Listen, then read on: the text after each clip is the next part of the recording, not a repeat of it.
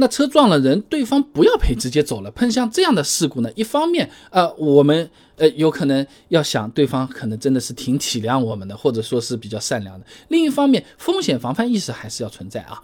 这报警报备一下还是有必要的。这就好像你的女朋友找到了你的私房钱，不但没有生气，还把钱笑眯眯的还给你了。你这个时候不能光顾着高兴，你要想想后面有可能会发生什么事情，对吧？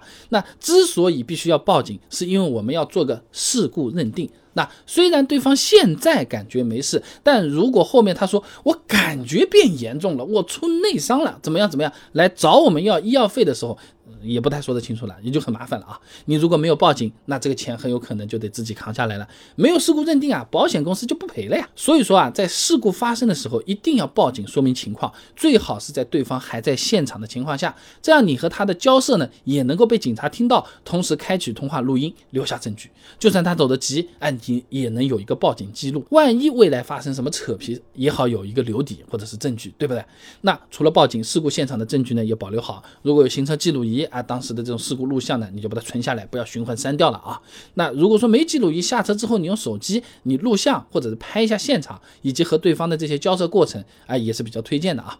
因为这种情况下，交警很有可能是赶不到现场，或者到了你这事儿都弄完了，你保留好证据，也方便交警事后来进行事故判定。那虽然现在是，哎呀，监控很多啊，满天都是啊，那万一没有呢？呃，对不对？多一份证据总是好的啊。那另外呢，在报完警之后呢，最好也报保险公司告知下情况，并且呢留案几天。就算对方过了一两天不舒服了，来找找人赔钱了，那保险公司也不会扯皮的。那对方没来，再销案不就好了嘛？哎，也不会增加第二年的保费的啊。那刚才说的是当场报警的情况了。那如果我开回家之后，哎呀，我是不是应该报警？那个时候才想起来，来不来得及？或者说？之后人家觉得很厉害了，严重了，找上门来了，我还能不能报警？这个是可以的啊，但是会变得比较麻烦。那根据我国道路交通事故处理程序规定第十二条规定呢，首先需要交警核查事故的真实性，但由于已经没有事故现场，这就增加了警方收集事故证据的这些难度了。那如果因为证据不足无法证实真实性啊，不会受理了，只能通过法院调解或者诉讼来解决了啊。那如果有证据证实真实性，警方才会受理啊。但在事故认定上又有麻烦了。那如果有完整的证据链还好，能够按照实际的事故出具这个交通事故认定书了，但如果没有，那只能按照《道路交通事故处理办法》第二十一条的规定，推定当事人的交通事故责任。哎，像这种机动车和非机动车、行人发生的这些交通事故，基本上就机动车一方要负主要责任的，非机动车和行人一方呢负次要责任。哎，即使事实是行人他闯了红灯，你可能也没有办法，没证据嘛。所以说，保留好证据还是非常重要的啊。那么。有些朋友就担心了，如果当时没有报警，后来对方感觉说身体不舒服了，浑身难受了，都已经看不到未来和希望了，那这个时候来找麻烦了。这个时候他报了个警了，我们会不会被被算作这个肇事逃逸啊？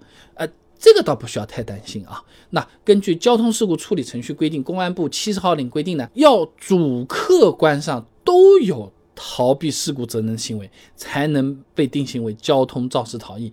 那你在发生事故的时候，车子停下来了，哎，也下车和对方交流了，然后他说没事先走了，你再走的，那基本上是不会定性为交通肇事逃逸的啊。那当然最好还是有个保留证据的留底，方便警方定责啊。那最后说一种很特殊的情况啊，就是你看到对方腿都撞瘸了，或者已经在那边飙血了，是不是？